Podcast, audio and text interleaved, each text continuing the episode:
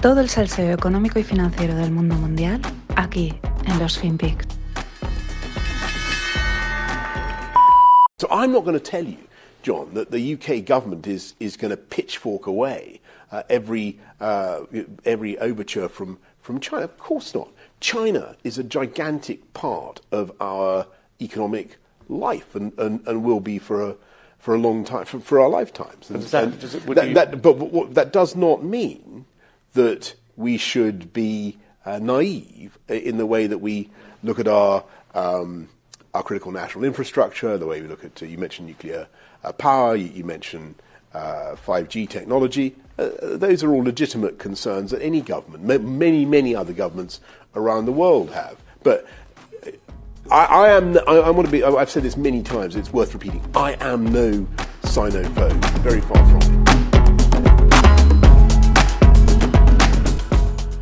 Hola no financieros, aquí estamos otra vez. Este que es, tenéis ya que conocer la voz perfectamente, es Boris Johnson, el despeinado, el rubio despeinado. Bueno, aquí habla de un tema, dice, I am not a xenophobe, ¿no? No soy un chinofóbico o sinofóbico, ¿no? La muchas veces el, al chino el gentilicio es como sino, ¿no? El- o el adjetivo.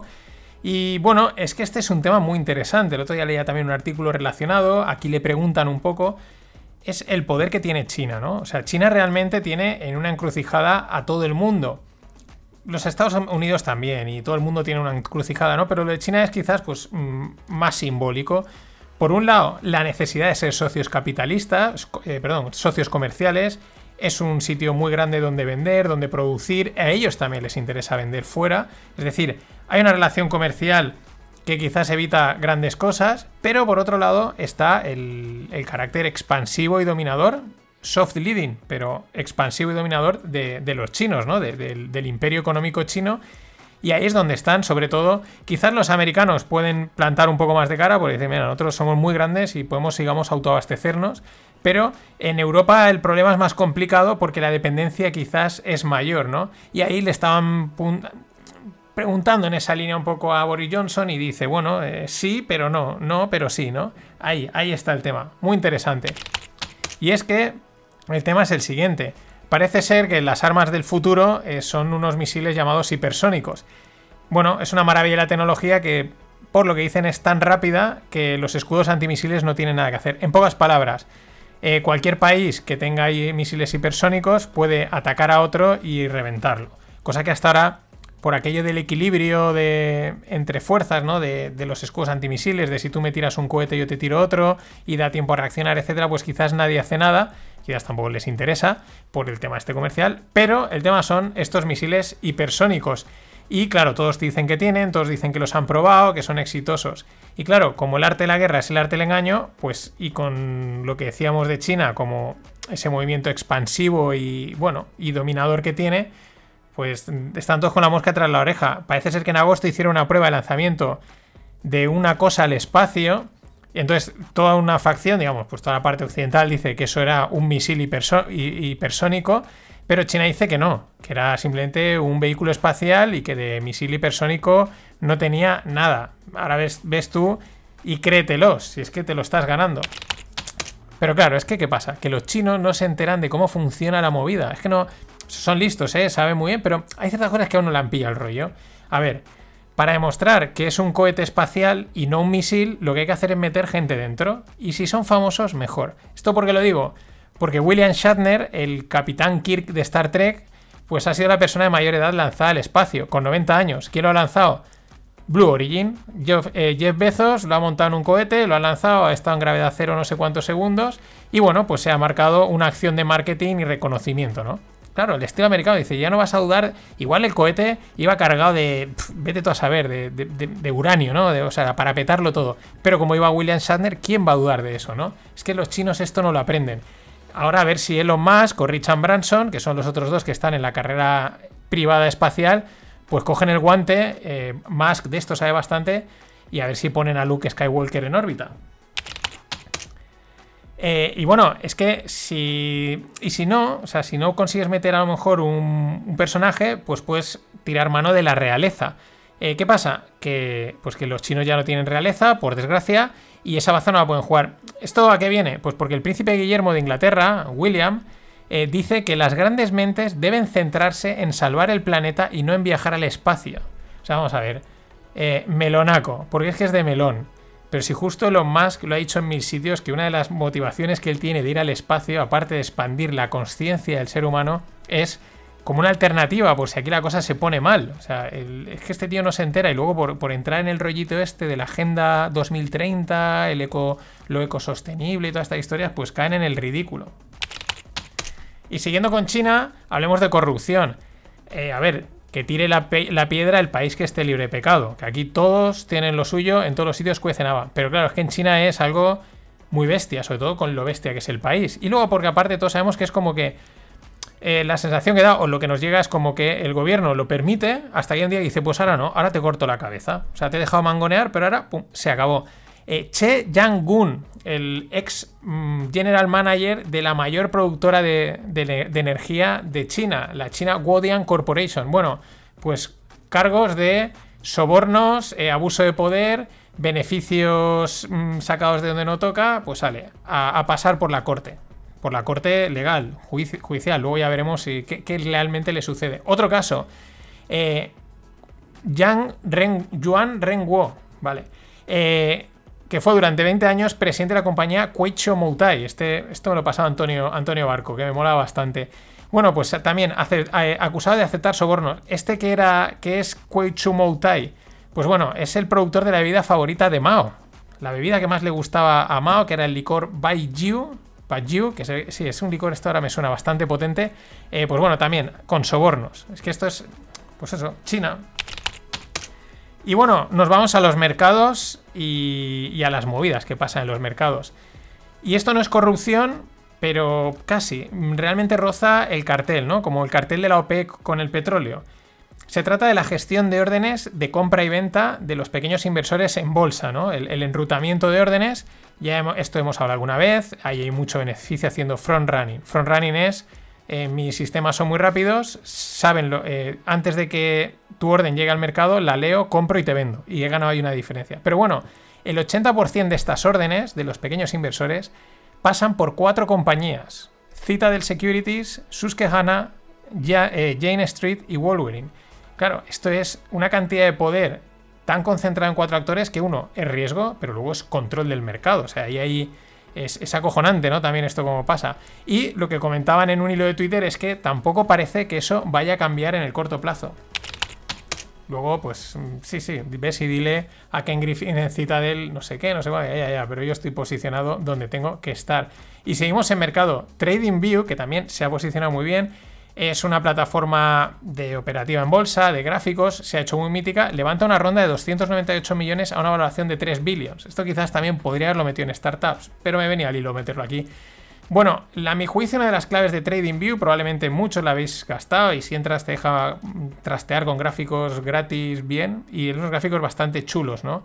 Bastante... Eh, Bien, bastante guays. Y esa es una de las claves. Ha dado unos gráficos muy buenos. Eh, los es proveedor también de esos gráficos. Luego, aparte, permite integraciones a través de TradingView, de otras plataformas, etc. En, definitiva, algo donde parecía que era difícil un poco innovar, que eran todo esto de los gráficos, los bloques y tal, han conseguido crear una especie de ecosistema, ¿no? Como un pasa por mí que te lo pongo muy fácil y puedes hacer muchas cosas. Muy interesante. Y bueno, seguimos de hipos. Eh, hablo de Coca-Cola en África. Bueno, según dicen, los, eh, según dicen, uno de los éxitos de Coca-Cola es su distribución. Eh, porque son capaces de llegar donde otros no llegan. Leí hace tiempo eh, un, artículo que no he conseguido encontrar en el que explicaban cómo utilizaban a los repartidores, de, a repartidores locales en bici para que se casen pues un sueldo o en algunos casos unas perrillas, pues para llegar a, pueblos donde sería muy difícil llegar, ¿no? En, en África, ¿no? Bueno, pues ahora aprovechando el momento álgido en mercados, van a sacar la división de Coca-Cola Beverage África y esperan captar 8,1 billions. El dato es que Coca-Cola opera en 14 de los 54 países del continente, que nos puede parecer poco, pero viendo lo complicado que es el continente, pues yo creo que no está nada mal. Y siguiendo con, pues la bebida va con comida, el precio de los alimentos. El CEO de Kraft España advierte, la gente tendrá que acostumbrarse a precios de comida más altos. Eh, yo digo que la gente pagará hasta donde pueda. Y el ketchup se quedará en las estanterías. Porque no es un bien básico. O bueno, quizás sí, quizás hay que gastar ketchup para darle sabor al arroz servido. Eh, vamos a poner algo de humor porque si no nos deprimimos. De hecho, según eh, The Times, el precio de la comida en, Reino Unido podría llegar a, tener subidas de doble dígito. O sea, que se acostumbren a... Esto lo dice también, o sea, lo dice The Times a través de un productor de pollo. Como no, no, solo es que os acostumbréis a pagar la más sino a doble dígito de crecimiento. Una barbaridad. Y para cerrar esta parte, una matización. Ayer os comentaba, a modo anecdótico, que el bono a 10 años de Turquía pagaba un 20% de intereses. Me quedé ahí, me quedé en la. Hostia, un 20% en 10 años, jajaja, los otros no pagan nada. Pero hoy me escribía Greg y dice, oye, cuidado, este detalle no has comentado. Y digo, vale, pues lo comento hoy. La inflación en Turquía está en torno a un 26-28%. Es decir, ese bono en realidad tiene un rendimiento negativo del, menos 6 o menos 8% a todo esto, luego a esto habría, esto pensando en liras turcas, en que viviese allí. Luego métele el correspondiente cambio de divisa y a saber dónde está la rentabilidad. Gracias por la matización, Greg, estas también molan.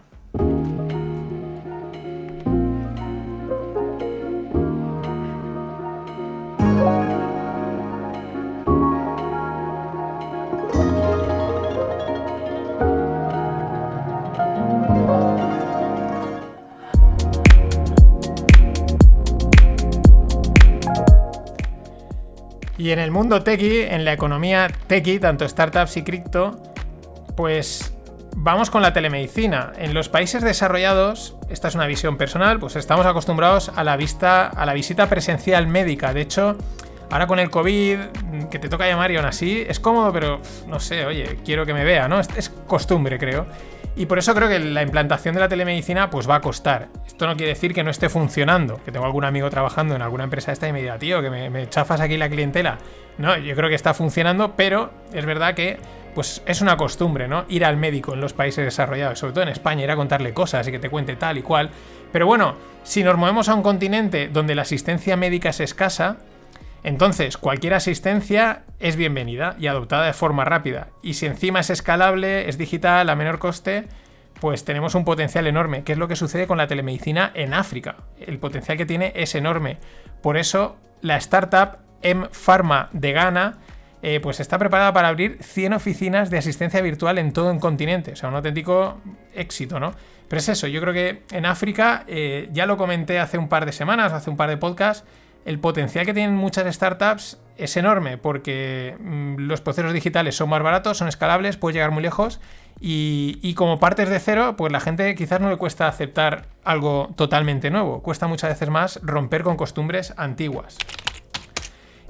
Y en los países desarrollados también se está apostando fuerte por la, digitalización de servicios y productos sanitarios. Tampoco esto es ninguna gran novedad la que estoy contando. Pero ahora parece que la ola, lo he visto últimamente, está yendo por las farmacias. Que ya hay farmacias digitales, sí, pero ahora es como la ola. Se está hablando mucho. De hecho, la semana pasada la startup Medino, eh, una farmacia digital, pues levantaba una ronda de 5,6 millones. Lo curioso, este es el dato anecdótico, en España, y lo podéis buscar, estéis donde estéis, pero si buscáis podcasts dedicados a las farmacias, os vais a llevar una sorpresa. Hay un huevo, pero un montón. Y sobre todo destaca uno que se llama Farmacéuticos Digitales, que lo está petando, donde explican eso mismo, cómo digitalizarse siendo una farmacia. El poder del podcast, amigo. Bueno, hoy ha salido a cotizar Vito, que es el ticker del ETF de Bitcoin de ProShares. Eh, el que no ha salido a cotizar, en última instancia cambiaban, es el de Valkyrie. Estaba previsto que saliese a cotizar, pero no ha salido. No está muy claro por qué. Parece ser que esta semana saldrá. Bueno, yo el último FinPix de la semana lo, dediqué, lo dedicaré al ETF de Bitcoin. Sé que tenéis ganas de que hable de él, pero es que van pasando cositas y mejor acumularlas. Ya sabéis cómo funciona. Y mientras, un movimiento súper, súper interesante. El primo hermano de Tether, es decir, el, o sea, el Tether es el USDT y el primo hermano es el USDC, porque es el de Coinbase, es el dólar tokenizado de Coinbase. Bueno, este en teoría no tiene. O sea, las cuentas están en orden, ¿vale? No, no está toda la historia del inspector Gadget de, Tether. Pero, ¿qué, ¿qué sucede? Que USDC, el dólar tokenizado de, Coinbase, se une a Edera Hashgraph. Ya os he hablado alguna vez de, de Edera Hashgraph por partes. Edera es la, una de las. es la, la, blockchain, ¿no? Pero Hashgraph es una tecnología descentralizada tipo blockchain, pero que no es blockchain, porque tiene otro grafo de confirmación de transacciones. En teoría y en principio, pues como todas las challengers a mejor blockchain, ¿no? A te supero, pues Hashgraph en principio es más rápida, más segura y menos costosa. La verdad es que si, si, tienes un poco de tiempo, yo te recomiendo echarle un ojo a cómo funciona esta tecnología descentralizada alternativa a blockchain. Está guay, está guay para entender. El grafo lo van pintando, te lía. Os dejo en la newsletter el enlace, pero si no lo podéis buscar.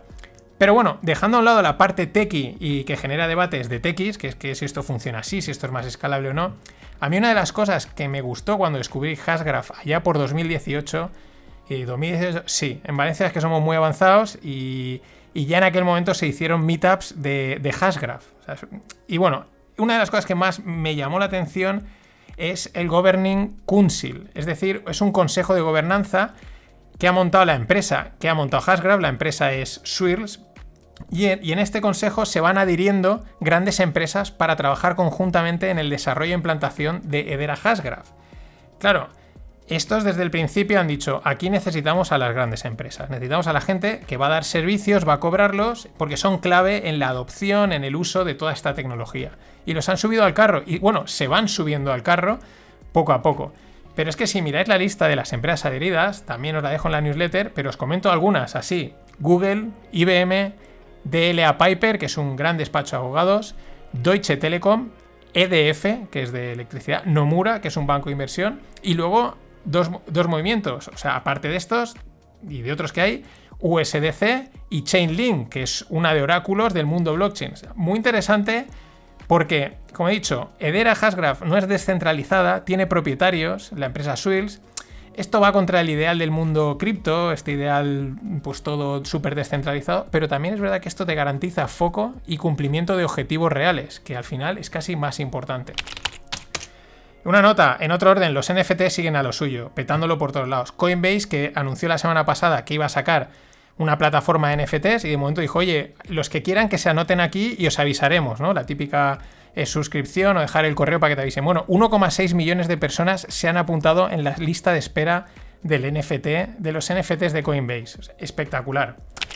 Y para cerrar, eh, la maravilla de Internet, de Twitter la guasa, el cachondeo. Ahí se mezcla lo peor y lo mejor, pero entre lo mejor son los memes y la guasa.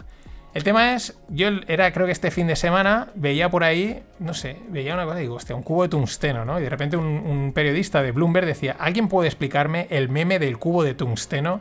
Eh, mm, eh, ¿Cómo se dice? Perdón. Eh, artículo también en Bloomberg que decía, los cripto traders están cabreados por la, por la escasez global de tungsteno.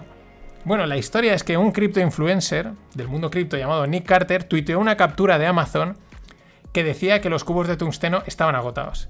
Y bueno, se ha desatado la, fiebre por el cubo de tungsteno. Lo que más molan son las reviews que dicen, eh, mola levantarlo. O sea, la gente que ha comprado el cubo de tungsteno dice que mola levantarlo, mola chafar cosas con él, que se siente ligero como si fuese un papel y que bueno, que creen, ya la coña es que creen que es casi más escaso y tiene más valor que Bitcoin, ¿no? Eh, ya dándole el juego, ¿no? Pero, pero es que es flipante. El cubo de tungsteno, os, lo podéis buscar, lo podéis mirar. Es, la pasada, ¿no? lo que nos gusta, el cachondeo, la guasa, el salseo. Hasta mañana.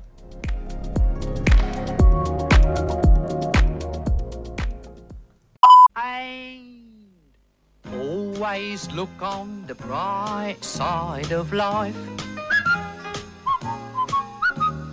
Always look on the light side of life.